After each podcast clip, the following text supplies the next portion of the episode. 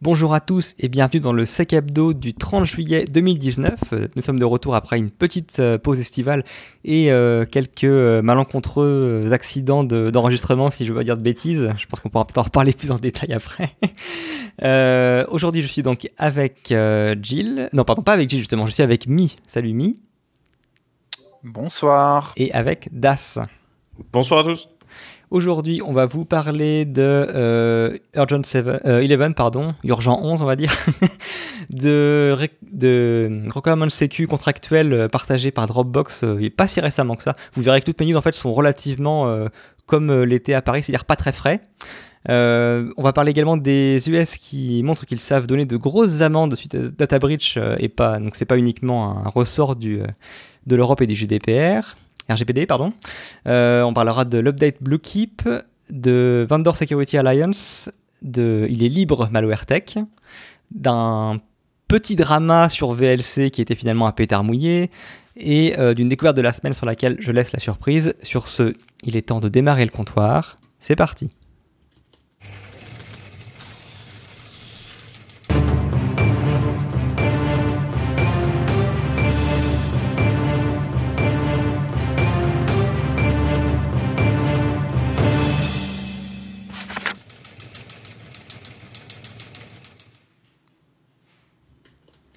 Et je laisse donc euh, directement la main à Das pour nous parler de Urgent 11. Ouais, alors Urgent Eleven, euh, donc c'est peut-être le truc là qui va faire la une des journaux euh, cette semaine. Vous en avez entendu la première fois ici. Euh, Urgent Eleven, c'est un ensemble de 11 vulnérabilités, dont 6 RCE critiques sur VXWorks. Alors VXWorks, c'est euh, un OS temps réel, euh, et donc en général qui est utilisé par des systèmes embarqués, euh, des, choses qui ont des fortes contraintes de temps réel. Euh, et parmi ces OS-là, euh, c'est le plus utilisé. Donc on va le retrouver sur à peu près 2 milliards de devices sur la planète. Alors c'est un truc qui a quand même 30 ans. Euh, on va le retrouver sur euh, vraiment tous les types d'équipements euh, possibles et imaginables, euh, des genres des contrôles industriels SCADA, des ascenseurs, des équipements médicaux, puis même des firewalls. C'est vraiment des trucs que vous croisez tous les jours sans vous poser de questions, genre une imprimante ou des trucs que vous croiserez jamais de votre vie parce que c'est par exemple c'est du spatial c'est la startup Armis qui a trouvé ça, toutes ces vulnérabilités. Donc, elles sont toutes dans la pile réseau. Euh, et elles sont présentes dans VXWorks depuis euh, au moins 13 ans. Ce qui est quand même pas mal. Euh, comme c'est de l'embarqué qui est vraiment minimal, en fait, il y a, bien souvent aucune protection. Donc, il n'y a pas d'ASLR, il n'y a, pas de canaris de, stack, il n'y a pas de DEP. Donc du coup, bah, même en fait, un simple stack-based buffer overflow est trivialement exploitable et peut permettre d'exécuter du code. Ça, en 2019, c'est vraiment une rareté. Donc notamment, euh, donc celles qui sont sorties avec un, le score CVSS le, le plus élevé, euh, c'est un bet stack overflow dans une dans un parsing de de- de- d'un paquet euh, IPv4. Euh, ils vont présenter un peu plus de leurs travaux à la plaquette la semaine prochaine, euh, mais ils ont déjà des, en fait euh, mis en ligne des, des, des POC sous forme de, de vidéos dans lesquelles ils poutrent euh, un firewall et de manière indépendante également une imprimante. Euh, alors, ça va générer quand même pas mal de boulot euh, puisque c'est plein de plein de devices euh, qui sont produits en, dans des séries qui sont qu'on va qualifier de plutôt petites euh, et qu'il va falloir mettre à jour. Alors en plus, comme c'est de l'embarqué, euh, genre la majorité sera juste jamais mise à jour. Quoi. Et donc non, ça va être un ça va être un vrai cauchemar là pour les euh, pour les RSSI de, de, de tout bord. Euh, du point de vue des chercheurs en sécurité, euh, il faut savoir que comme c'est un OS qui est propriétaire, ça explique peut-être pourquoi est-ce qu'il avait jamais été sérieusement audité par des par des chercheurs indépendants. Par contre, du coup, moi, je m'attends en fait à pas mal de recherches dans les mois qui viennent sur cet OS et puis d'autres dans le genre euh, FreeRTOS, euh, QNX, donc qui ont peut-être été un petit peu délaissés par des chercheurs en sécu pendant des années qui s'étaient vraiment concentrés sur les Linux, les Windows, les étoiles BSD, etc. Donc là, ça va être, un, je pense, un, le, le, début d'un long cauchemar pour euh, pour toute une classe de, de personnes de l'industrie, euh, de l'industrie lourde ou euh, de l'IT. Euh, juste d'accord, du coup pour être sûr, donc les, maintenant c'est, c'est patchable pour, euh, en tout cas, enfin l'OS entre guillemets est, est patché et du coup faut juste, euh, Alors, faut un peu juste mettre à jour, mais ça va être très compliqué de mettre à jour. Oui, selon, voilà, selon le device, euh, pas forcément, t'es prévu pour faire des mises à jour. Euh, non, c'est pas ça. En fait, euh, il faut savoir que VXPork, hein, c'est Wine River qui le vend, mais il le vend à des gros intégrateurs. Ces gros intégrateurs vont te vendre une solution qui vont packager sous leur nom et donc, si tu dois faire une mise à jour de, ton équipement terminal, si on prend par exemple l'exemple de SonicWall, euh, donc c'est euh, un firewall euh, qui a été utilisé pour la démonstration, donc on sait qu'il est vulnérable et ils ont montré comment ils le prenaient à distance en RCE. Pour faire ta mise à jour, il faut que WineRiver publie la, mise à jour, il faut que SonicWall refasse tout son process de développement, toute sa quality assessment et tout pour sa nouvelle release, et que SonicWall release sa nouvelle version pour que toi tu puisses mettre à jour ton truc. Tu peux pas faire des mises à jour directement. Oui, d'accord, mais justement, est-ce que la première étape est faite? Est-ce que du coup, le, entre guillemets, le, patch est dispo oui, oui, mais pas pour toutes les versions. Euh, globalement, la 7, la 6.9 et la 6.8, elles sont très bien couvertes. Euh, la 6.8, je crois qu'il y a deux vulnérabilités où c'est pas couvert. Euh, en dessous, en général, c'est pas couvert et c'est vulnérable. Donc 6 6, 6, 6, 7 et 6, 8, euh, pas total aussi. Euh, après, euh, il faut savoir que ils n'ont pas access toutes leurs versions encore. Ils sont encore en train de bosser sur d'autres trucs. Et surtout, on est très loin d'avoir des choses plutôt faciles à, à faire. Quoi en général, c'est des cycles de développement qui sont longs hein, pour faire une mise à jour euh, comme ça. Donc, euh, que SonicWall ait balancé euh, directement derrière, soit ils ont été en contact avec les chercheurs et les chercheurs se sont dit on va utiliser l'exemple et donc on va prévenir SonicWall aussi. Mais il y en a d'autres qui sont concernés et qui, on va dire, ça fait un jour et demi. Il y a toujours oui, voilà, ils vont le découvrir maintenant ou alors ils l'ont découvert il y a très récemment. Quoi. Alors, globalement, si je dois donner une timeline, ça a été balancé hier dans l'après-midi vers 15h, 16h. Euh, ils ont partagé leur recherche en, priorité, en, premier avec euh, The Hacker News en exclusivité.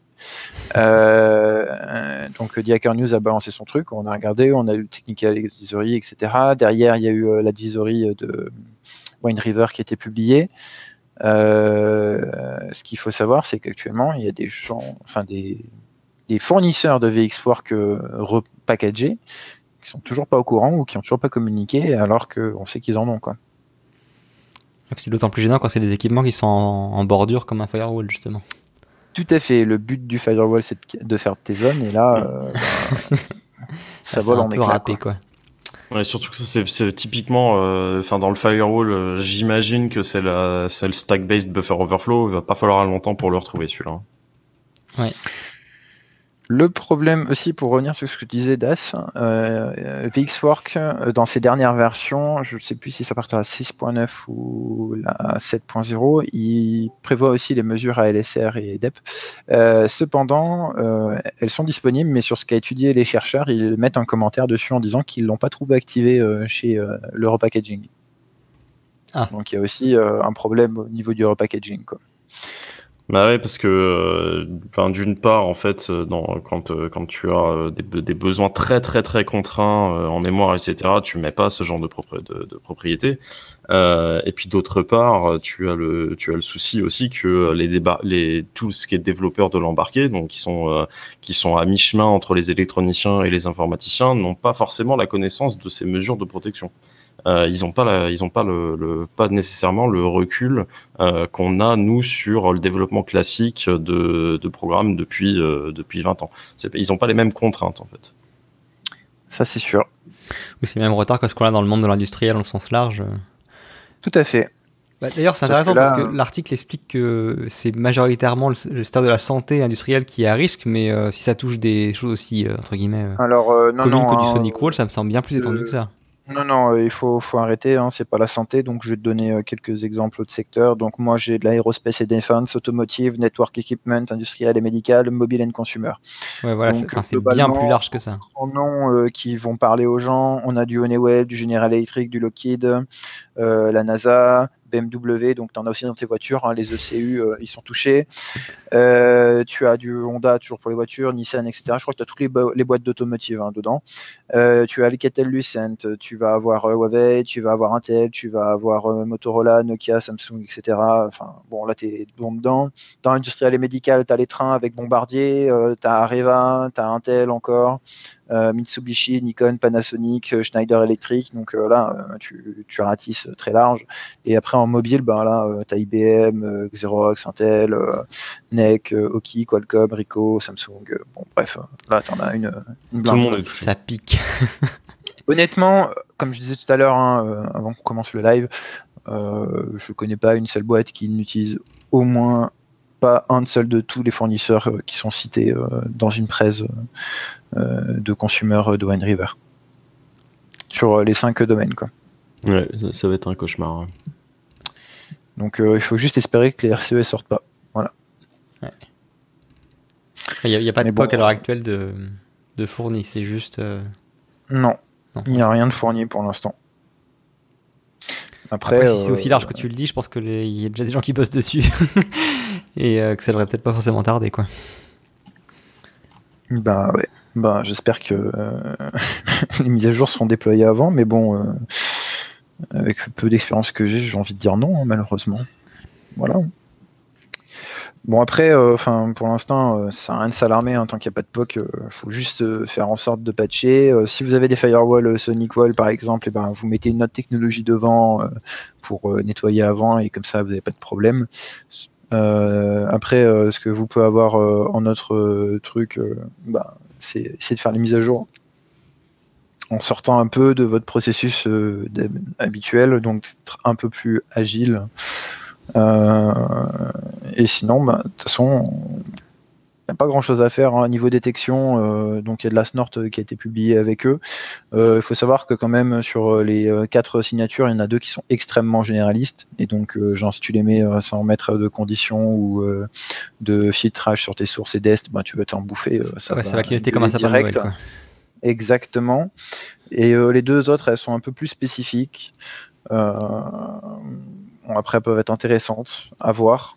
Euh, mais il n'y a pas grand chose à faire. Hein, Ça va être plus euh, dans l'expectative, euh, faire en sorte de d'atténuer. Il y a tout ce qui va être remédiation, mitigation, detection.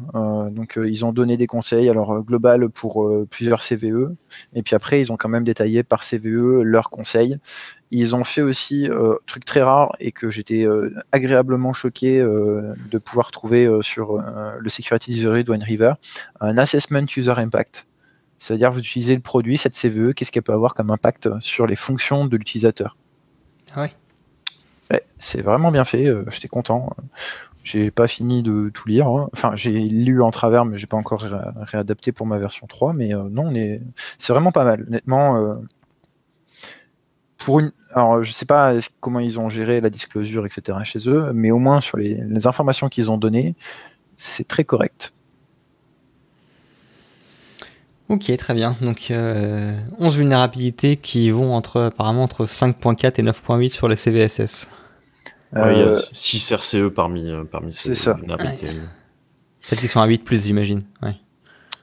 Euh, ouais, 8-8, 9-8, 9-8, 9-8, 5-4, c'est l'infolique. Il y a 3, 2 DOS, 2 Logical Flow et 6 euh, RCO. Charmant. Ok. un conseil, patcher, sinon regardez sérieusement le truc parce que ça, ça risque d'être un truc qui. Bah, le premier travail en patcher, c'est de faire l'inventaire de ce côté, enfin, en quoi t'es impacté, parce que c'est vrai que c'est pas forcément aussi simple de se rendre compte, quoi. C'est pas comme euh, patcher au Windows, quoi. C'est. C'est ça. Le problème, c'est que c'est la grosse blague là-dessus. C'est que euh, c'est pas indiqué, euh, par exemple, euh, sur un équipement utilisé communément pour le firewall, c'était pas indiqué dans leur dans leur spec de programme que ça tournait sous ça. Hmm. Donc non, là, il faut juste attendre que les éditeurs patch faire à la limite une custom search euh, engine sur euh, la, la nom de la CVE pour regarder un peu tout ce qui va sortir, s'il y a des nouveaux POC, etc. qui sortent. Et te dire, euh, ah, mais j'ai cet équipement-là en fait. Quand tu vois une nouvelle annonce qui sort pour tel ou tel équipement, c'est ça? Bah, globalement, il faut traquer les sécurités d'advisory hein, là-dessus. Hein, tu peux rien faire de plus. Hein. Hmm. Voilà, c'était la minute des primes du comptoir. ça va effectivement être un patching au long cours. Quoi. Ça va prendre plusieurs mois avant de. Et moi, peut-être que je suis même encore optimiste pour euh, faire le tour des équipements les plus, euh, les plus, à, risque. Quoi. Si tu es en ICS, il hein, euh, faut compter en années. Oui, oui, mais je, de toute façon, je pense qu'eux, ils ont. Disons que c'est une parmi tant d'autres. Très bien. Eh ben, du coup, j'essaie de faire une transition. On peut espérer du coup que les vendeurs ont une bonne gestion des, de la vulnérabilité. Et du coup, ça, ça peut être, enfin, comment dire, assuré via des accords contractuels qui sont solides. Et en parlant de ça, il y a Dropbox qui a fait une, un, blog. Alors justement, alors, je, je tout de suite, hein, j'ai rien de frais. Le blog date de mars cette année. Sauf que vu que j'en ai pas entendu parler avant, je me dis que ça a peut-être été le cas pour vous également et que ça peut vous intéresser. Il se trouve qu'en ce moment, je m'intéresse pas mal euh, à la revue sécurité des tiers et comment essayer d'améliorer ça. Et du coup, quand je suis tombé là-dessus, ça m'a pas mal intéressé. En gros, euh, je résume un petit peu l'article. Euh, Dropbox explique que, bah, en tant qu'entreprise, ils ont un mal assez important à faire des revues sécurité auprès des tiers qui l'utilisent euh, pour leur entreprise, comme je pense beaucoup de boîtes, hein, et euh, que euh, ils vont essayer entre guillemets l'approche que quasiment tout le monde a, qui est de faire un questionnaire sécurité, de l'envoyer, d'espérer qu'ils y répondent, lire les réponses et analyser si ça semble suffisamment bon pour pouvoir travailler avec eux. et en gros, ce qu'il explique, c'est que bon, bah, c'est loin d'être euh, une panacée, que généralement les vendeurs sont euh, extrêmement vagues dans leurs réponses, ou euh, des fois pire, les réponses sont faites par le commercial qui n'y connaît pas forcément grand chose dans les sous-jacents techniques et n'a qu'une envie, c'est de vendre de toute façon la solution, donc il limite des fois même. entre guillemets, fortement incité à enjoliver la réalité, pour pas dire mentir. Et donc, avoir des réponses qui euh, sont belles sur le papier euh, n'est pas pour autant euh, quelque chose de suffisant pour s'assurer que l'entreprise est à un niveau de maturité en sécurité tel qu'il est présenté. Alors après, bien sûr, il y a des, approches annexes hein, pour essayer de s'en assurer. de mémoire, je crois que c'était Jean-Philippe qu'on avait parlé sur, sur un No Limit Sécu de mémoire, il, où il expliquait qu'il, pour en tout cas les gros providers, ils allaient jusqu'à faire des vrais audits. Donc demander la documentation, la revoir et potentiellement même aller sur site.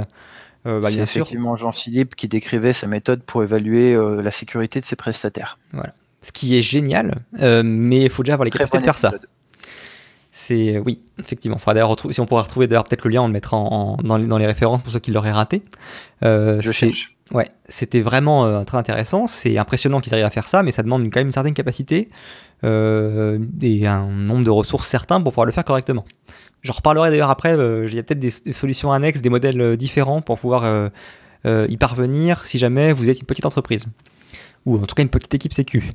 En, tout cas, si jamais ça vous semble entre guillemets inaccessible, une approche bah, alternative qui est proposée par Dropbox, qui est en gros, ce qu'ils expliquent eux, c'est qu'ils ont plus ou moins laissé tomber l'approche du questionnaire. En tout cas, en préalable de négociation, ça, ça, ça tombe un peu aux oubliettes. Ce qu'ils ont fait à la place, c'est qu'ils ont défini avec leur équipe juridique un ensemble de clauses contractuelles qui doivent, qui essaient du coup de pousser pour chaque contrat et qui essaient de couvrir euh, les grandes lignes euh, qui prouvent une maturité dans euh, la sécurité de l'information de l'entreprise en question. Alors, je vais vous retrouver puisque ça a été fourni justement en open source. gracieusement par Dropbox, un peu également dans un espoir que bah, d'autres boîtes se mettent également à pousser ce genre de, prérequis qui sont quand même relativement pas, optimistes, mais enfin qui sont quand même assez avancés. Donc je, dois dire que je, je pense qu'il n'y a pas beaucoup de boîtes qui acceptent de signer ça tel quel. Je pense qu'il y aura d'âpres négociations par la suite. il n'empêche que ça reste très intéressant. et ça a le bon goût d'être très intelligible sans pour autant être dans un flou juridique totalement incompréhensible. C'est-à-dire que je ne sais pas si vous avez déjà fait des exercices avec votre département juridique, mais des fois transcrire des prérequis techniques dans un contrat, euh, vous avez intérêt à bien les accompagner parce que euh, ils vont forcément essayer de le transcrire euh, dans des termes qui sont recevables dans leur secteur, qui des fois diluent tellement votre prérequis que vous ne leur trouvez plus vos petits. Donc je trouve qu'ils ont trouvé un bon compromis. Alors c'est certes c'est pas un niveau de détail qui serait similaire à des SLA par exemple avec euh, par exemple une durée maximale euh, pour le patching ou autre. Quoique, je crois qu'il y en a au moins un, euh, ils, imposent au moins une fois justement un patch de vulnérabilité déclaré dans les 60 jours. Le reste, c'est des termes qui sont genre dans un délai raisonnable, des mesures, j'ai oublié le terme, mais voilà, des, termes qui sont entre guillemets appréciables et pas entre guillemets objectif avec une valeur très très très précise, mais qui du coup de toute façon rendrait quasiment impossible l'acceptation de ces termes-là par un contrat par votre prestataire. C'est marrant, c'est écrit comme la comme la spec d'un produit en fait. Oui, c'est bah, c'est oui, c'est une peu à la Prévert. Euh, euh, c'est par section. C'est assez euh, c'est assez exhaustif. Alors, il couvre pas tout. Hein. Moi, j'ai, pour avoir fait des comparaisons avec d'autres, dont celles qu'on a en interne, il parle pas, par exemple, de sécurité physique, c'est relativement absent. Sur la partie réponse à incident, euh, on pourrait potentiellement attendre un peu plus. Euh, enfin voilà, il y a des choses qui n'ont pas forcément à prendre tel quel, mais ça peut clairement être une superbe base euh, assez solide pour des boîtes qui n'en ont pas encore à l'heure actuelle. Et si jamais vous en avez, je vous encourage d'aller les comparer aux vôtres et de voir finalement ce que vous pourriez grappiller là-dedans. Qu'est-ce qu'il y a à dire là-dessus Ils ont quelque chose qui sont très particuliers. Par exemple, ils parlent de, leur, de Google G Suite pour la partie authentification. Évidemment, si vous n'utilisez pas Google euh, pour la partie SSO, bah, vous remplacez par votre équivalent, hein, que ce soit Microsoft, euh, Okta, que sais-je. Euh, il y a quelques adaptations à faire. Mais à part ça, ça couvre à peu près tout. Ce que j'aime beaucoup, c'est qu'ils ont pris en compte les bug bounty et le fait que leur bug bounty peut très bien avoir des découvertes qui impactent non pas directement ce qu'ils produisent eux, mais ce qui est managé par certains de leurs tiers. Donc en gros, que le tiers accepte que bah, son outil peut être audité, par des chercheurs en sécurité par le biais du bug bounty de euh, Dropbox et qu'ils doivent du coup euh, prendre ça avec bienveillance, que les gens euh, font ça dans un cadre qui est sur la plateforme de bug bounty, que c'est et que du coup ils sont ils n'ont pas le droit d'utiliser des armes juridiques alors qui sont propres aux US ici, hein, mais j'ai oublié les termes exacts, mais en gros qui serait un peu l'équivalent de la loi Godefroy, etc. en entre guillemets en, représailles juridiques pour des gens qui auraient fait des découvertes. Euh, ils ont des fois des trucs qui sont vraiment très très concrets. Par exemple, euh, pour la partie euh, chiffrement en transit, ils vont carrément jusqu'à dire ben, vous devez scanner votre sheet avec SSL Labs et avoir une note de A ou plus, qui du coup est très concret et qui est intéressant. Parce que du coup, ça leur assure que c'est toujours à jour. Et là où je trouve que c'est franchement osé, et si jamais ça passe, c'est génial, c'est qu'ils font comme les termes of service de vos services en ligne que vous utilisez ils, se, marquent à la fin qu'ils se permettent de modifier à tout moment ces clauses contractuelles-là, que dans ce cas-là, tu seras notifié sur 90 jours, enfin que tu seras notifié, que tu auras 90 jours pour euh, avoir fait des réclamations, et que si jamais tu n'as rien dit, c'est considéré comme accepté. Ce qui est intéressant. Euh, voilà, donc en tout cas, le, je trouve que c'est une très bonne base qui couvre, qui balaye pas mal de choses. Alors, j'irai pas jusqu'à dire que ça peut remplacer une revue de sécurité. Ce qu'ils ont l'air d'expliquer, c'est que eux, en fait, ils s'en servent comme base de démarrage, qu'ils regardent les points sur lesquels les le prestataire en face euh, refuse catégoriquement l'inclusion dans les termes contractuels, et du coup, ils creusent sur ces points-là, en disant tiens, c'est bizarre, il veut rien ajouter par rapport au patching. On va peut-être demander quelle est leur politique de patching euh, et comment ils le font concrètement. En gros, ça leur permet de repérer là où le bas blesse pour après concentrer leur revue sur justement les points critiques. Et le reste, il part du principe que si le prestataire a été suffisamment confiant pour l'ajouter dans ses euh, clauses contractuelles, c'est que ça doit être. Si qu'il considère que c'est assez solide de son côté. Euh, voilà. c'est quand même assez contraignant. Hein. Il y a quasiment une partie euh, SOC détecter, monitorer et alerter sur, les, sur les activités suspicieuses ou malveillantes. C'est des pentests internes réguliers. Hein, oui, il y a des choses qui sont vraiment. Je dis, enfin, je, je serais très étonné que des boîtes acceptent tout. Ouais, c'est. Parce que voilà, c'est costaud. Hein. Déjà, quand on demande un pen test euh, entre guillemets annuel fait par un tiers de un tiers indépendant sur la partie proposée au client, des fois c'est toujours c'est un peu compliqué à obtenir. Mais alors un pen test annuel sur le réseau interne, euh, accroche-toi. C'est surtout les périmètres. Hein. C'est surtout les périmètres qui demandent. Oui. voilà. En tout cas, enfin, ça a le mérite d'exister.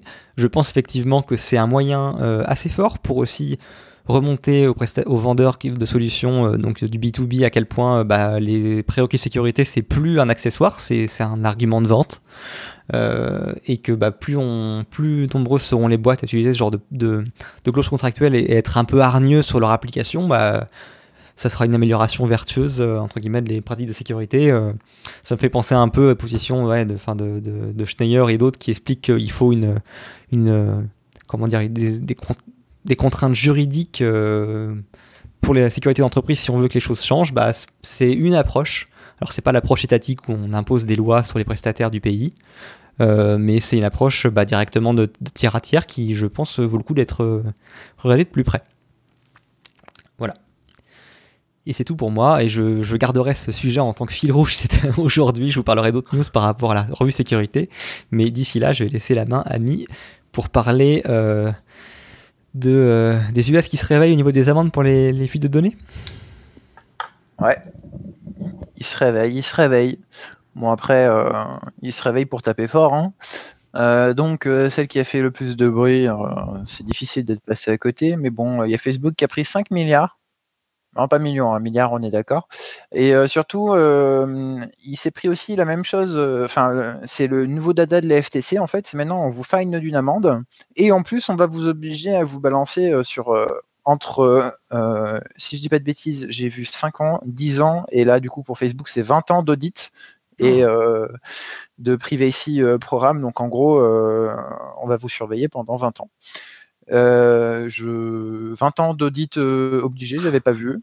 C'est la première. je crois que, si je dis pas de bêtises, c'est des links qui s'est pris 10 ans ou 15 ans. Euh, et euh, là, euh, ils doivent totalement créer une nouvelle structure chez eux dédiée à la vie privée. Donner des outils pour la FTC pour monitorer Facebook. Donc on est très loin de la petite amende classique. Et puis surtout 5 milliards, quoi. Hein, ça fait mal. Hein. je sais pas comment ça sera comment ça sera fait s'ils vont les prendre ou s'ils vont prendre des, des, actions. Ça sera intéressant les actions, je pense, pour la FTC. Euh, donc 5 euh, milliards, ça fait mal. Euh, et derrière, en news aussi qui est arrivé, c'est Equifax qui va payer du coup jusqu'à 575 millions pour l'accord qu'ils ont passé. ce qui revient aux personnes qui vont joindre la classe action actuelle et qui vont demander leur argent. Il y a un portail et tout qui a été fait.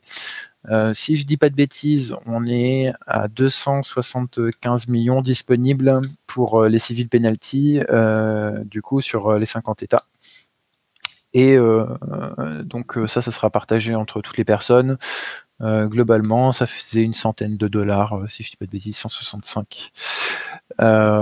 donc là, ça fait aussi mal. Hein. ils doivent aussi, du coup, augmenter la sécurité parce qu'ils se sont fait défoncer dans le contre-audit euh, et euh, ils ont mis à disposition de toutes les personnes qui ont eu une, qui ont été concernées par euh, la fuite de données en service de surveillance de leur carte de crédit et de leur compte pour tout ce qui est vol d'identité, vol d'argent, accès frauduleux, etc. Donc là, il y, a de quoi faire, hein. c'est plutôt pas mal. Euh, ça fait quand même très mal. Ça fait quand même très mal. Hein. Euh, et justement, on en parlait un petit peu en off avant l'enregistrement, mais est-ce que ça fait si mal que ça? Tu avais l'air de dire que même si Alors, euh, non. le chiffre semble mirobolant, finalement, Facebook a pas l'air de, s'en porter si mal.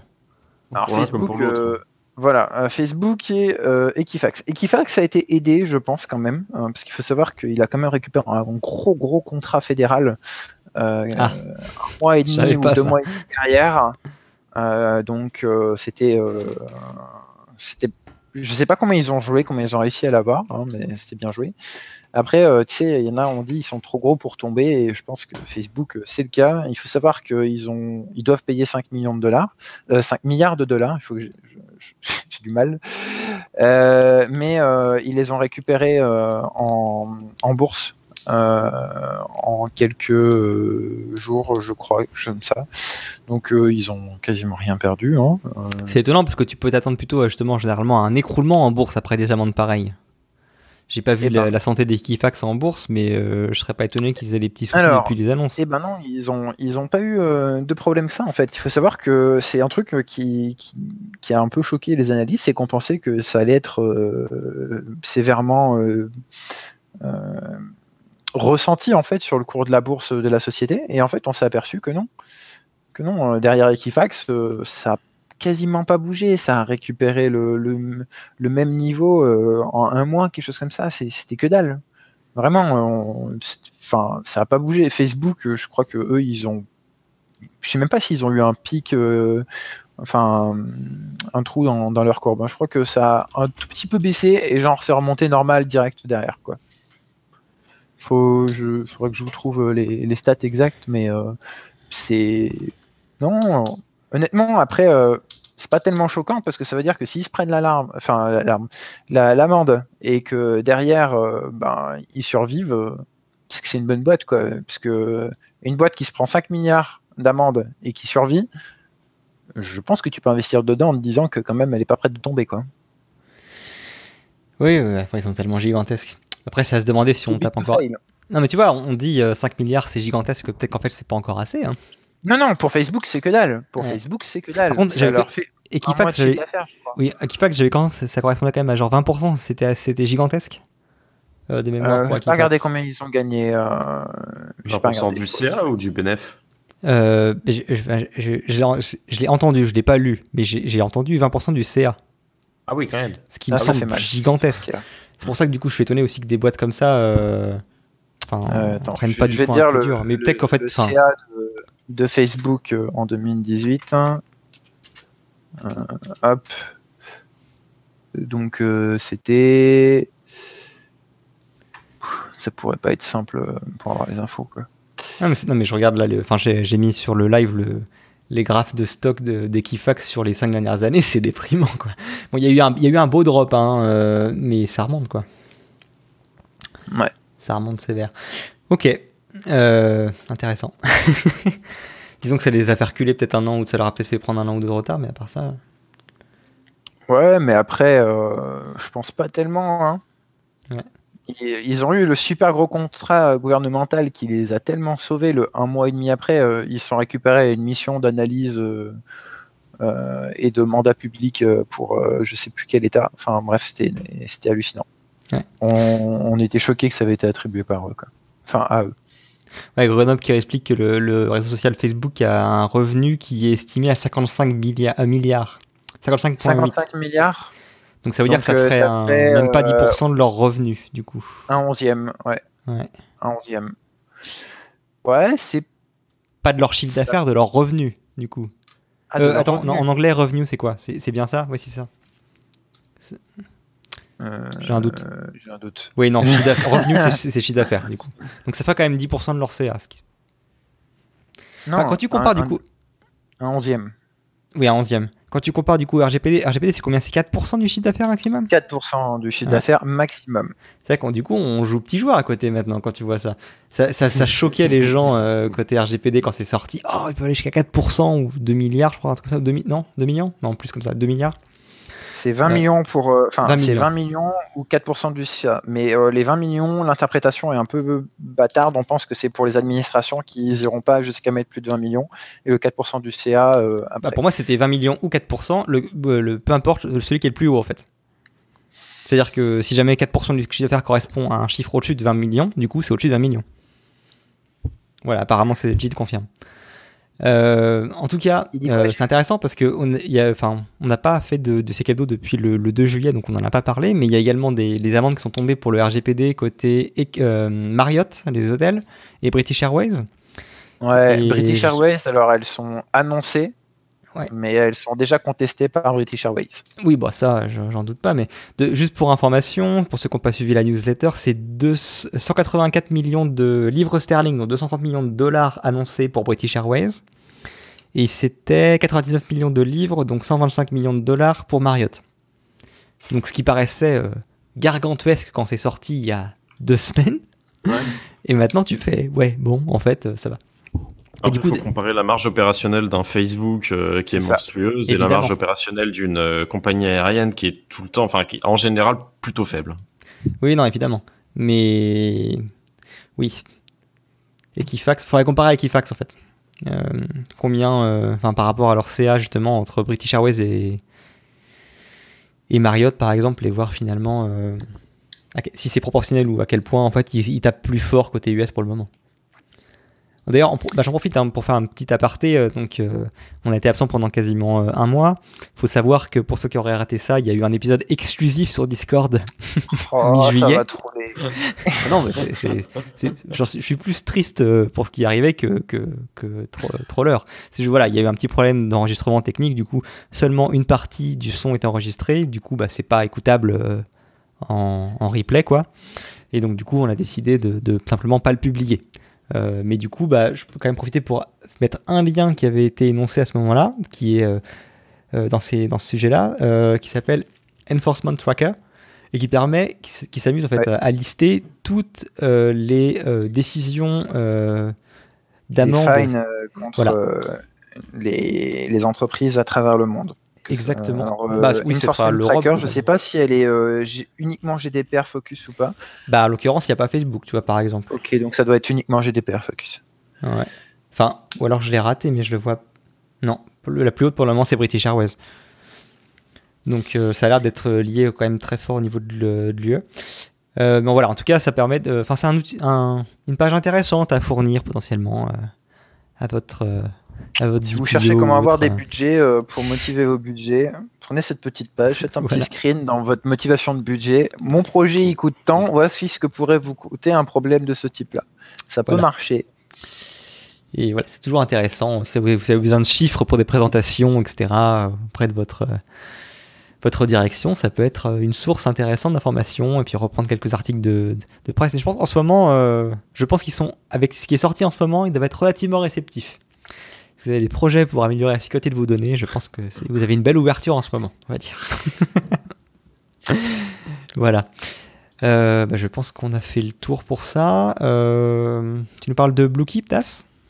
Ah oui, c'est rapide. Euh, donc c'est juste un petit point d'étape à propos de Bluekeep. vous vous souvenez, hein, la petite faille dans le service RDP qui permet DOS ou RCE, n'importe quel Windows pas à jour.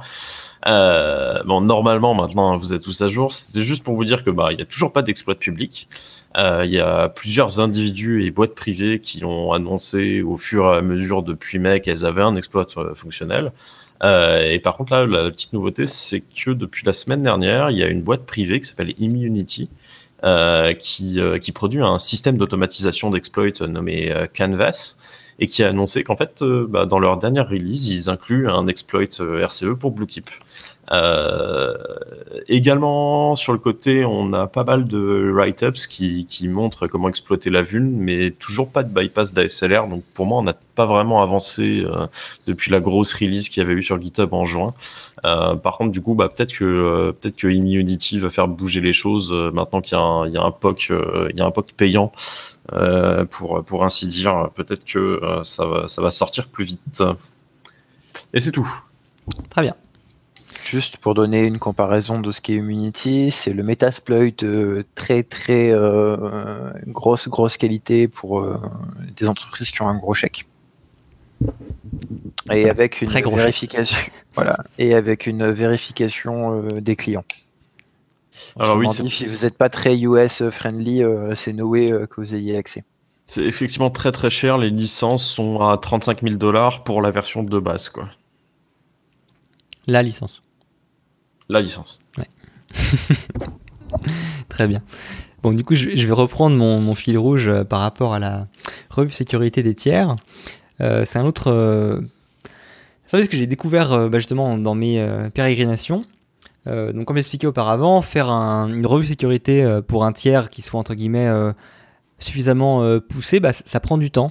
et bah, quand vous faites un questionnaire sécurité, vous pouvez bien sûr juste euh, faire un questionnaire entre guillemets euh, euh, consultatif où il répond à des questions.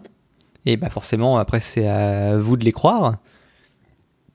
Et bah, si jamais vous voulez aller un petit peu plus loin, bah, vous pouvez passer l'étape de demander de la documentation et de commencer à creuser la documentation et poser des questions par rapport à ça. Mais du coup, ça, multiplie votre temps de revue par un, certain chiffre. Euh, et euh, c'est pas forcément à portée de tout le monde. Et puis après, il y a l'étape euh, ultime, comme expliquait Jean-Philippe, où on fait carrément des fois un audit sur site. Mais bon, là, il faut déjà aussi avoir des prestataires tiers qui sont acceptent ce genre de, contraintes qui est c'est pas à la portée de tout le monde. En tout cas, pour les petites boîtes, c'est quasiment impossible à, pousser. En tout cas, pour ce qui est de la partie justement de, faire un revue un peu un peu plus poussé, vous pouvez avoir une boîte qui n'a pas forcément des ressources de le faire en interne de façon correcte ou vous pouvez simplement avoir un, volume de revues à faire qui est conséquent, qui demanderait trop de ressources en interne, même si votre équipe est un peu plus entre guillemets costaud. Et donc j'ai découvert une approche qui est assez intéressante qui s'appelle la Vendor Security Alliance. À à la base, j'ai cru que c'était une entreprise euh, commerciale euh, classique. Il se trouve que c'est une non-profit. Euh, donc c'est une boîte US. j'ai oublié le terme exact, mais voilà, c'est une espèce d'association qui, enfin, entreprise à but, oui. comment dire, comment on appelle ça? En français Entreprise, une, fondation. Merci. Une ONG euh, peut-être pas ONG quand même, disons fondation, qui est euh, faite par en fait euh, un consortium de responsables sécurité de différentes grosses entreprises américaines. Alors il y a des personnes notamment de chez Airbnb, Atlassian, ceux qui connaissent hein, Confluence, etc., Docker, Dropbox notamment, ce qu'on en parlait tout à l'heure, GoDaddy, Palantir, Uber, etc. Et en fait c'est des des bah, un ensemble de qui sont en fait euh, qui étaient pas forcément contents de la qualité des questionnaires sécurité qui étaient disponibles euh, à l'heure actuelle et des revues sécurité qui voulaient fournir un moyen pour les entreprises quelle que soit leur taille pour faire des revues un peu plus poussées au moins, au moins pour leurs prestataires critiques. Et leur approche en fait pour mettre un peu euh, penché là-dessus en fait c'est que elles utilisent en fait vous avez donc un, frais en tant qu'adhérent vous payez une fois par an pour faire partie de cette fondation-là. Et après, quand vous avez une revue sécurité à faire, euh, vous leur fournissez le prestataire que vous voulez revoir. Et euh, ils ont une euh, flat fee. Donc en gros, c'est une somme, peu importe que le prestataire soit petit, gros, que la revue leur prenne 3 jours ou 3 semaines, le prix est le même. Et donc de mémoire c'est dans les un peu plus de 1000 dollars. À l'heure actuelle, ça doit être 1200, 1300 dollars. Et le principe, c'est que eux, ils ont des contacts avec des freelancers qui sont euh, des auditeurs euh, qui ont minimum 3 à 5 ans d'expérience, qui ont des formes, des certifications euh, qu'on peut juger comme adéquates, comme CISA ou CISP, etc., pour avoir un background de sécurité pour pouvoir poser des questions à peu près correctes. Qui utilisent un questionnaire qu'ils fournissent d'ailleurs, qui est entre guillemets fourni à la communauté, donc peut être utilisé bien sûr sans avoir recours à leur service, que j'ai pu regarder, qui est de que je trouve de bonne facture, enfin qui est environ 90 questions et qui a un, bon rapport entre euh, survoler tout euh, et creuser là où c'est important euh, sans pour autant être imbuvable comme le questionnaire, je sais pas, genre le Cloud Security Alliance que, que je trouve absolument inutilisable. et en gros, le principe, c'est que donc vous leur fournissez le prestataire. Si jamais ils l'ont déjà revu pour un de, un de leurs autres membres, eh bien, ils s'assurent que leurs réponses sont encore à jour en contactant le prestataire. Et euh, sinon, ils le font à nouveau. Donc, euh, ils associent un, consultant pour euh, aller contacter l'entreprise en question pour vous, leur envoyer le questionnaire. le questionnaire, en fait, va assez loin et demande des documentations. Le prestataire en question revoit les réponses, lit la documentation qui a été fournie, pose des questions de suivi pour creuser un peu les points qui lui semblent un peu faibles à l'entreprise, et à la fin vous fournit un rapport. Euh, donc avec un délai euh, qui est de, je sais plus, entre deux semaines et un, mois selon la réactivité de la personne. Euh, et voilà, du coup, vous avez bah, une revue, on va dire quand même relativement détaillée, avec un système de, scoring sur les, différentes sections. Alors, ils expliquent que de toute façon, il ne faut pas se baser uniquement sur le score, il hein, faut regarder le, rapport en tant que tel et voir après faire, votre propre jugement sur les points qui sont forts ou faibles si jamais ça vous convient. Euh, et bah, surtout, c'est fait par un tiers qui est indépendant. Donc, pour votre, euh, également pour vos propres audits, vous pouvez aussi également montrer que vous avez un système de revue euh, pour vos prestataires critiques, par exemple, qui est, qui est assez poussé. Je trouvais ça intéressant comme idée. Si jamais ça me dit que ça pouvait intéresser des gens sur leur, leur approche, j'ai pas encore personnellement testé leur service en tant que tel. c'est quelque chose que je suis en train de réfléchir. Euh, près 1300 dollars, c'est pas non plus rien, donc ça dépend des boîtes, mais clairement, c'est pas forcément utilisable pour euh, toute revue, même euh, toute petite, mais plus pour des prestataires un peu plus, euh, on va dire, clés pour votre entreprise. Je pense que c'est un, une alternative, en tout cas un modèle, un modèle intéressant, alternatif au bah, j'ai un mec qui bosse chez moi à temps plein pour faire des questionnaires à la chaîne. Bah ouais, moi je pense que finalement 1300 dollars pour ça c'est pas grand chose parce que quand je vois le temps qu'on passe euh, en le temps consultant euh, donc euh, à un certain tarif jour sur des bêtises de questionnaires. ouais. Bah en fait pour, en avoir parlé avec avec eux, en fait, ils, ils rentrent pas dans leurs frais avec 1300 dollars. Ça leur coûte plus cher que ça. Mais le fait est que, c'est, en fait, vu que tu payes, même si jamais le questionnaire a déjà été fait, mmh, mmh, c'est comme ça qu'ils retournent dans leur, sur, leur, sur leurs pattes. Et que c'est comme ça que c'est ce qui leur permet également de fournir des revues à des petites boîtes euh, et que ce soit du coup accessible euh, pas que aux, très grands comptes quoi. Ce que je trouve intéressant. Enfin, en tout cas, l'approche est, sympa. Euh, si jamais tu es membre, eh ben, tu as une voix sur également le choix des questions dans le questionnaire. C'est donc, enfin, il demande que ça d'avoir des membres qui sont actifs pour entretenir les questions et les, réviser. voilà, donc je trouvais que ça peut être intéressant d'être cité. Et euh, effectivement, comme tu l'expliques, si jamais vous avez à l'heure actuelle des consultants qui bossent limite à temps plein pour vos revues sécu, c'est peut-être même bien plus rentable de passer euh, par, par ce type de modèle-là plutôt qu'avoir quelqu'un euh, qui est entre guillemets disponible sur demande, enfin pour, ce genre de, révision directement en interne. Et bah, petit, petit aparté, alors c'est, je vais pas m'étendre très longtemps là-dessus parce que c'est une entreprise commerciale et qu'on généralement on fait pas trop des pubs de produits, mais il se trouve que euh, bah, ils se servent eux d'une plateforme qui s'appelle Wistic, que j'avais jamais entendu parler ni d'Avi ni auparavant, qui est une plateforme qui fait des justement de, qui a un back-end pour vos questionnaires sécurité. Euh, que du coup j'ai regardé et pour avoir vu plusieurs prestataires à l'époque où j'en cherchais un, euh, j'ai rarement vu des produits qui cochent autant de cases, on va dire. C'est-à-dire que ils ont un vrai back-end sur lequel donc en fait vous avez un questionnaire avec un éditeur Visivig si vous voulez faire le vôtre à votre sauce ou importer le, votre questionnaire Excel que vous avez à l'heure actuelle. Euh, mais sinon, bah, ils fournissent de base pas mal de questionnaires. Donc, bah, le fameux VSA qui est fourni euh, par la Vendor Security Alliance. Ils ont également le, le Cloud Security Alliance, le Cloud Security Alliance Lite. Ils ont des questionnaires euh, RGPD, ils ont des questionnaires préfaits ISO 27001. Enfin, ils ont un petit peu, ils ont un petit peu de tout. Et quand vous faites, vous avez un questionnaire. Donc, quand vous avez votre business qui veut acheter un nouveau service, ben, en fait, il a un petit questionnaire d'entrée qui fait les questions en fait de, de, scope, qui va lui demander quel, enfin, quel service il veut, euh, il a dans, dans, sa ligne de mire, qu'est-ce que ça va manipuler comme données, avec quelles données ça va, avec quel système ça va se connecter chez vous. Donc vous vous renseignez ces, ces, ces champs-là. Et du coup, avec ça, ça vous file du coup un aperçu déjà des données qui vont être manipulées. Donc ça peut permettre après vous de choisir quel questionnaire envoyer au prestataire par rapport au risque. Vous pouvez très bien avoir des questionnaires qui sont très petits euh, pour des, des revues qui sont euh, peu risquées, et puis avoir des trucs un peu plus costauds pour les, partenaires clés. Euh, derrière, ça envoie une invitation par mail à votre, à vendeur pour répondre au questionnaire. Ça l'invite à créer un compte. Et du coup, il est invité à répondre aux questions sur la plateforme. Il peut mettre enfin, uploader les différents documents qui vous, que vous demandez en preuve. Il peut flaguer des questions comme non applicables, etc. Vous êtes après notifié quand c'est fini et vous avez du coup directement un, score calculé parce qu'en fait, vous, ils vous permettent de définir des poids aux différentes questions. Donc les questions que vous considérez comme cruciales et celles qui vous considérez comme plus annexes et de tailler les réponses qui vous, enfin quand vous avez des choix multiples, de taguer les réponses qui vous semblent conformes, qui vous semblent non acceptables. Et du coup, ça essaie de compiler avec ça, ça vous fait un scoring pour chaque catégorie. Ça vous permet de revoir aussi rapidement les questions qui ont été répondues, qui sont euh, bah, qui répondent pas comme vous, vous l'auriez aimé que ça, été, ça, soit répondu pour pouvoir creuser.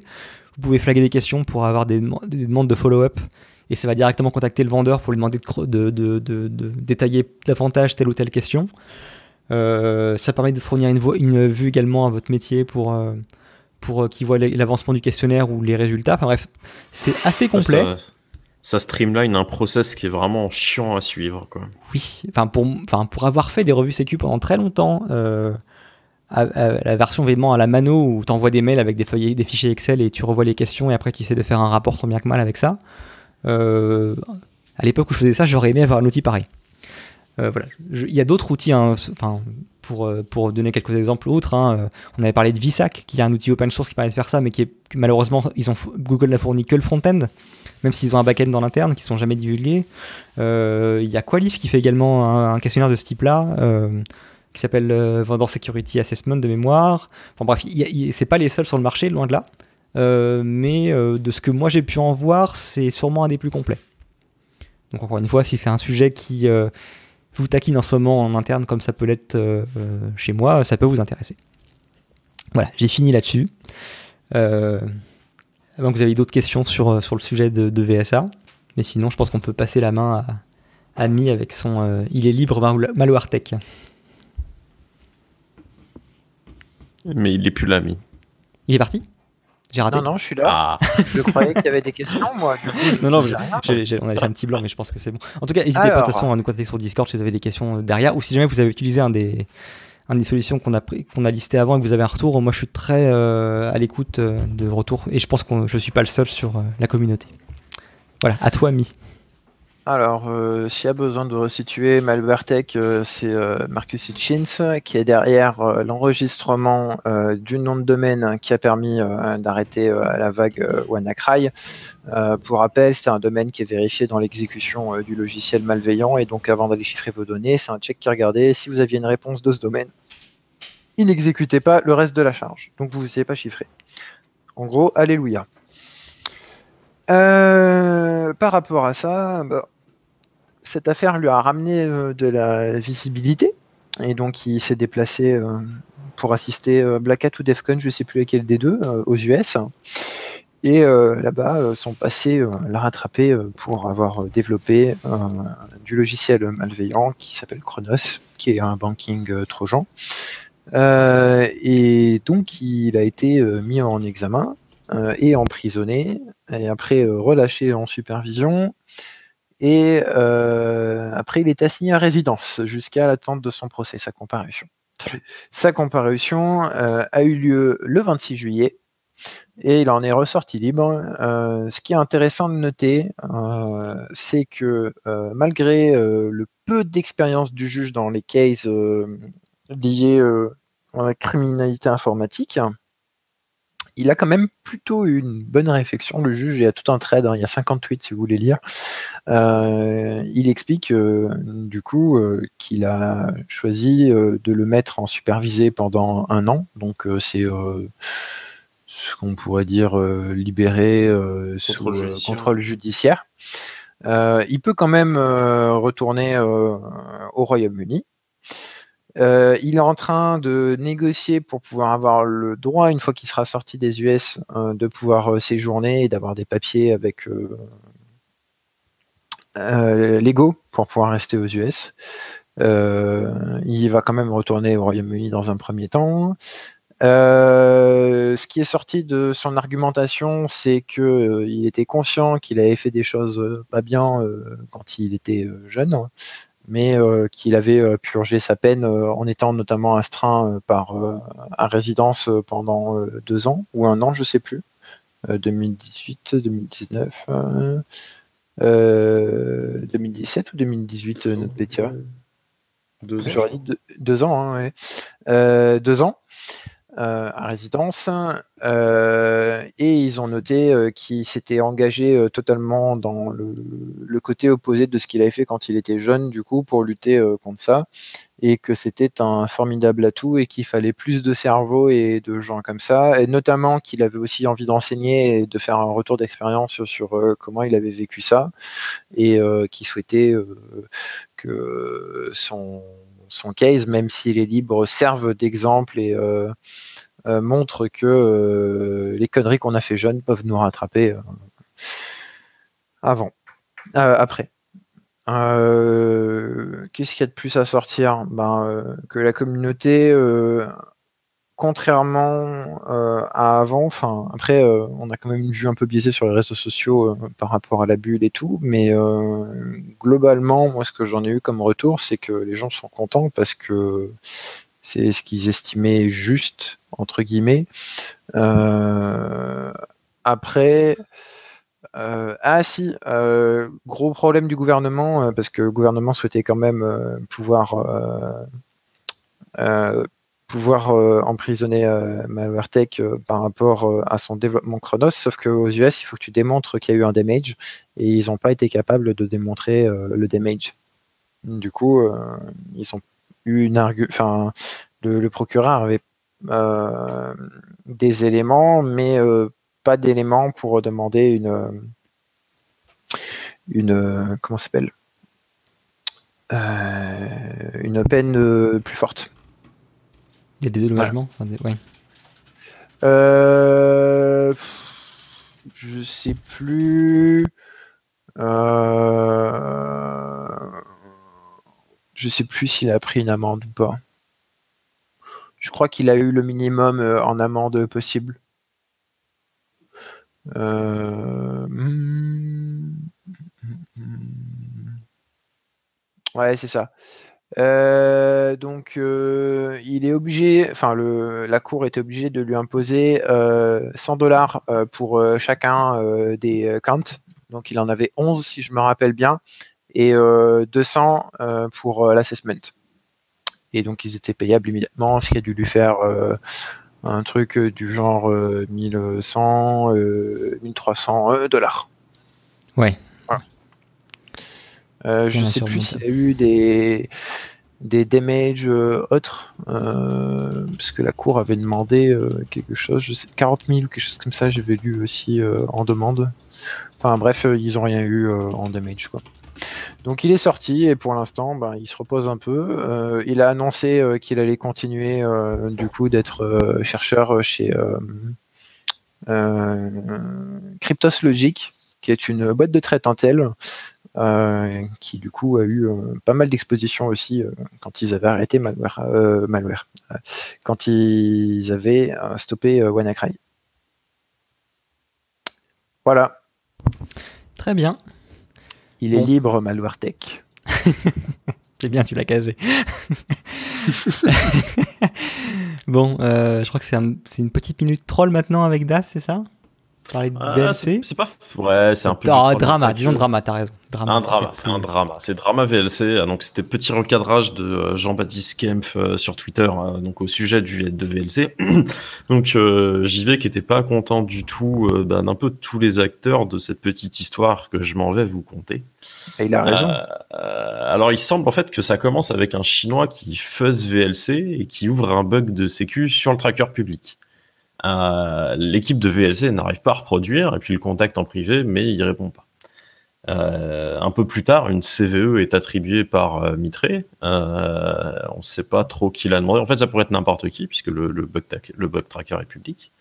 Mitre ne, contacte pas VLC pour confirmer si c'est effectivement une vulnérabilité, et puis attribue directement un score CVSS de 9.8. Alors, euh, à ce moment-là, pour une raison un peu étrange, le CertBund, donc, qui est le pendant allemand du CertFR, fait une communication dessus, et puis derrière, c'est repris par des journalistes de médias clickbait type euh, Gizmodo, BFM TV, qui conseillent de désinstaller VLC, sinon c'est la fin du monde, textuellement. Euh, et en fait, tout ça pour une tout ça pour une, vulnérabilité en fait qui était même pas dans VLC, mais qui est dans une librairie euh, qui, est, donc qui est indépendante de VLC, mais que VLC utilise comme dépendance.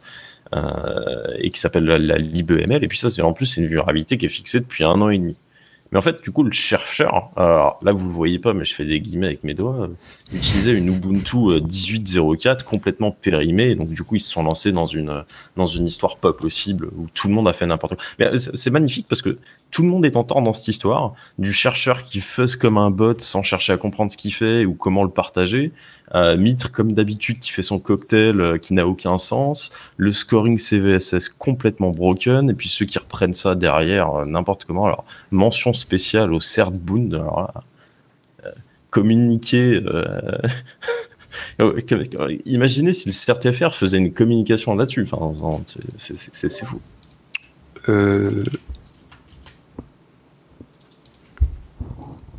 Tu as quelque chose, lui euh, il y a eu une communication hein, du CRTFR sur VLC. Si je dis pas de bêtises. Sur cette vulne-là euh, Il y a eu une communication, hein, je crois. Ah. Euh, sur VLC. Ah. Attends, je vérifie. Je vérifie. Mais je crois bien qu'il y en a eu une, hein, avis de sécurité.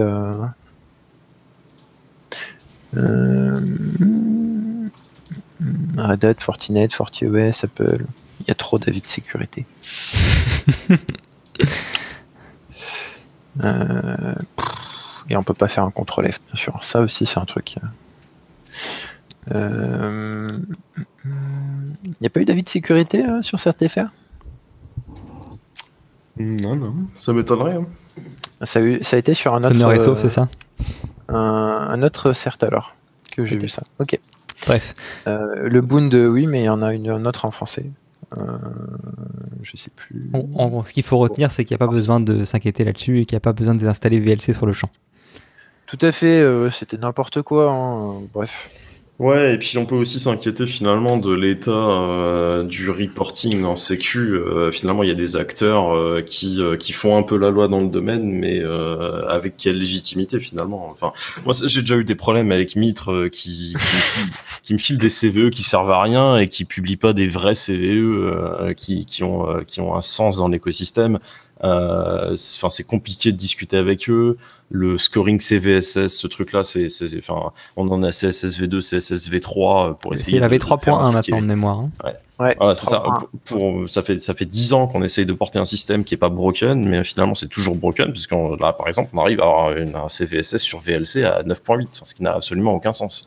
Euh, VLC euh, c'est euh, du local, il faut double-cliquer sur un fichier que vous avez téléchargé avant et ils mettent ça aussi haut que une la, que, la blue Une, RCE sur un équipement réseau quoi. C'est incroyable. Parce que on reparle à Urgent Eleven, c'était celle-là, elle était à 9.8. C'est ça. fou de mettre au même niveau, effectivement. Mais ce, qui, est curieux, parce que pourtant, le ouais, CVSS, c'est pas forcément parfait, mais euh, généralement, euh, pour arriver à avoir des, scores aussi hauts, faut vraiment jouer avec les, avec les, les options pour les mettre au max. Quoi. Enfin, bah, vous êtes aussi rempli avec un, beaucoup de mauvaise foi au niveau de la personne qui a fait le scoring. Je pense que c'est plus ça. C'est facile en fait de c'est un peu flou le scoring CVSS. Enfin, d'un côté, tu as quelqu'un qui est très technique, qui a trouvé une vulnérabilité et qui va te dire que voilà, je bypass ASLR, nanana, blablabla. Euh, et puis de l'autre côté, en fait, finalement, euh, le CVSS c'est quelques quelques poids euh, prédominants à, à, pondérer et euh, finalement, suivant comment comment tu tournes la chose, tu peux dire, bah voilà, en fait, c'est une RCE puisque c'est un fichier qui vient d'Internet, euh, etc. Et donc, tu finis avec des scores qui sont pas possibles. Petit point de précision de, de Jill, donc euh, côté CertFR, il y a eu une seule annonce qui date du 21 juin et c'était pour le load update euh, qui avait fait l'actualité à l'époque pour VLC qui était suite à l'audit qu'ils avaient, qu'ils avaient subi. ok. Voilà. Très bien. Peut-être la, ce que j'ai vu. Euh, pour euh, finir sur Mitre, euh, moi du côté coordinateur, etc., j'ai un peu les boules qu'ils associent une, une CVE sans prévenir l'éditeur. bon, certes, VLC, Eagle, mais enfin là, ils ont bien raison, et c'est quand même un peu le gros bordel, parce qu'imagine que ça arrive à Microsoft qui font ça, ça, ça gueulerait fort, quoi. Donc, je, comprends euh, VLC et euh, je, trouve euh, leur leur crise, enfin pas leur crise, leur leur coup de gueule, leur trait de, voilà, leur coup de gueule très justifié et entièrement justifié. Et Mitre devrait se remettre en cause sur sur ce point-là. Et après, bon, voilà, Mitre, c'est c'est trois, trois pelos payés au lance-pierre dans un bureau en Inde. Donc, on a les résultats bon, je pense qu'on on a atteint un, niveau de troll assez haut. Je pense qu'on va pouvoir dégonfler un peu le ballon. On va parler d'autre chose. Euh, si jamais vous avez d'autres griefs, on essaiera de compiler ça sur un sujet anti-mitre. Mais euh, pour finir du coup sur un truc un peu plus léger, une découverte de la semaine. Euh, encore une fois, rien de frais. Hein. C'est quelque chose qui est, je crois que le poste date de 2016. Enfin, c'est juste que je suis tombé dessus par pur hasard et je trouvais ça absolument génial. Euh, si, euh, comme beaucoup d'entreprises, vous avez des problèmes avec le phishing ou euh, et les gens des fois font pas forcément non se rendent pas compte qu'un mail est spoofé ou simplement n'est pas un mail officiel ou enfin vient d'un prestataire qui serait externe et donc n'est pas un mail qui vient de quelqu'un de confiance pas toujours facile de trouver des solutions pour ça. Alors il y a des signatures électroniques qui permettent des fois d'avoir de, quelque chose qui, de, pas trop mal. J'ai vu des boîtes qui flaguaient automatiquement tous les mails externes avec un gros external dans le sujet, par exemple. J'ai vu un peu de tout n'importe quoi, euh, mais je n'avais jamais vu cette euh, fonctionnalité-là. Donc en gros, ce que l'article explique, c'est qu'il se sert de de la mise en forme conditionnelle de Outlook. Alors euh, pour info, j'ai regardé, cette fonctionnalité a l'air d'être uniquement disponible sous euh, Outlook pour Windows. J'ai malheureusement pas trouvé d'équivalent sur macOS. Si jamais ça existe. non, non, c'est une option de base d'Outlook. D'accord. Euh, donc sur si jamais... Windows hmm, Sur Windows, oui. donc j'ai plus le client lourd, le client web. Le client lourd. Le client lourd. Ouais. Le client lourd Outlook Windows. Euh, j'ai pas trouvé d'équivalent sur OA, j'ai pas trouvé d'équivalent sur macOS. Si jamais je l'ai raté, surtout faites-moi signe, parce que je trouve ça génial. Euh, l'idée, c'est en fait de mettre un mise en forme conditionnelle sur les titres de vos sujets de mail en fonction de certaines conditions.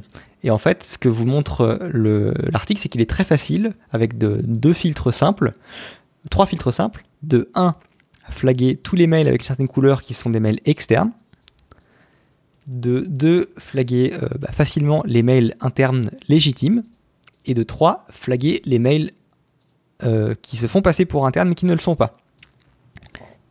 Et on a testé, ça, marche très bien. Euh, c'est-à-dire que ça repère également malheureusement vos spoofings tolérés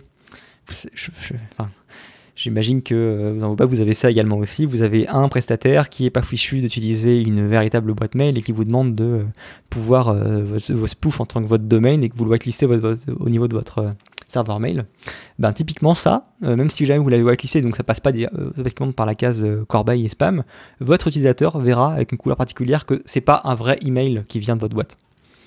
Donc ça va demander forcément des fois des adaptations. Si jamais vous avez ce genre de cas de figure chez vous, il va falloir communiquer euh, chez les gens qui vous, qui vous déployez ça pour leur expliquer que bah oui effectivement c'est une alerte, euh, que c'est pas forcément quelque chose de mal, mais que ça peut en tout cas vous en tout des questions si vous recevez des mails de cette couleur là. Mais en tout cas voilà la configuration est euh, confondante de simplicité. et en tout cas pour ce les tests que j'ai pu faire de mon côté, ça marche très bien, très vite. Et disons que après c'est inratable quoi. Dans votre boîte mail, enfin il y a des screenshots euh, qui sont montrés pour montrer à quoi ça ressemble, mais voilà, vous avez le titre qui est en rouge. Euh, si jamais c'est un mail externe par exemple, c'est difficile à rater quoi. Euh, je dis pas que c'est forcément quelque chose qui sera déployé sur tous vos clients, mais potentiellement pour vos populations à risque donc celles qui sont souvent habituées à travailler avec euh, ou qui ont des accès assez importants, ça peut être vos décideurs, ça peut être euh, des gens qui ont des accès admin importants, ça peut être euh, des gens qui sont hein. côté oui RH, direction financière, etc., qui sont souvent habitués à travailler avec des prestataires et, tiers bêtises. ça peut être intéressant. Un, cas de fraude qui est de plus en plus courant, la fraude au président, bah ça, à part si le compte est compromis, bien sûr, hein, bah, ça rend la tâche nettement plus compliquée. Euh, voilà, donc c'est vraiment un quick win qui peut être intéressant euh, euh, à déployer sur les boîtes mail pour peu que votre population soit évidemment sur utiliser Outlook et soit sur Windows. Voilà. Et du coup, je crois qu'on a fait le tour. Hein. oui, on a fait le tour. Je pense qu'on a bien. fait le tour. Alors oui, alors oui, effectivement, point intéressant de Jill, effectivement, quand tu lis sur smartphone, ça, le bas blesse. Euh, j'ai pas regardé si l'option était disponible sous Android et euh, iPhone. Très honnêtement, je serais agréablement surpris, mais je j'y crois pas. Euh, ils ont une tendance à essayer d'épurer les fonctionnalités sur les applications mobiles. mais enfin, c'est vrai que c'est le genre de choses qu'on aimerait voir accessibles sur plus de terminaux. Voilà. Et bah du coup, on a fait le tour pour aujourd'hui. Euh, bah, merci euh, à tous ceux qui sont venus nous écouter. C'est vrai que ça fait quelques semaines qu'on était en, en silence radio. Pardon pour le jeu de mots. Euh, mais du coup, ça fait plaisir de voir autant de personnes qui, sont également répondre à l'appel pour venir nous écouter en live sur le Discord. De toute façon, vous pouvez évidemment nous suivre après coup sur le podcast ou sur YouTube. Je vous dis pas à la semaine prochaine, je vous dis rendez-vous pour un prochain épisode. En ce moment, on a une disponibilité qui est un petit peu balbutiante, hein, vous pouvez le comprendre, c'est les grandes vacances. Mais on fait de notre mieux pour euh, être, euh, être de retour euh, le plus vite possible. Sur ce, il est temps de fermer le comptoir. À plus tard. Au revoir. Bonne soirée à tous.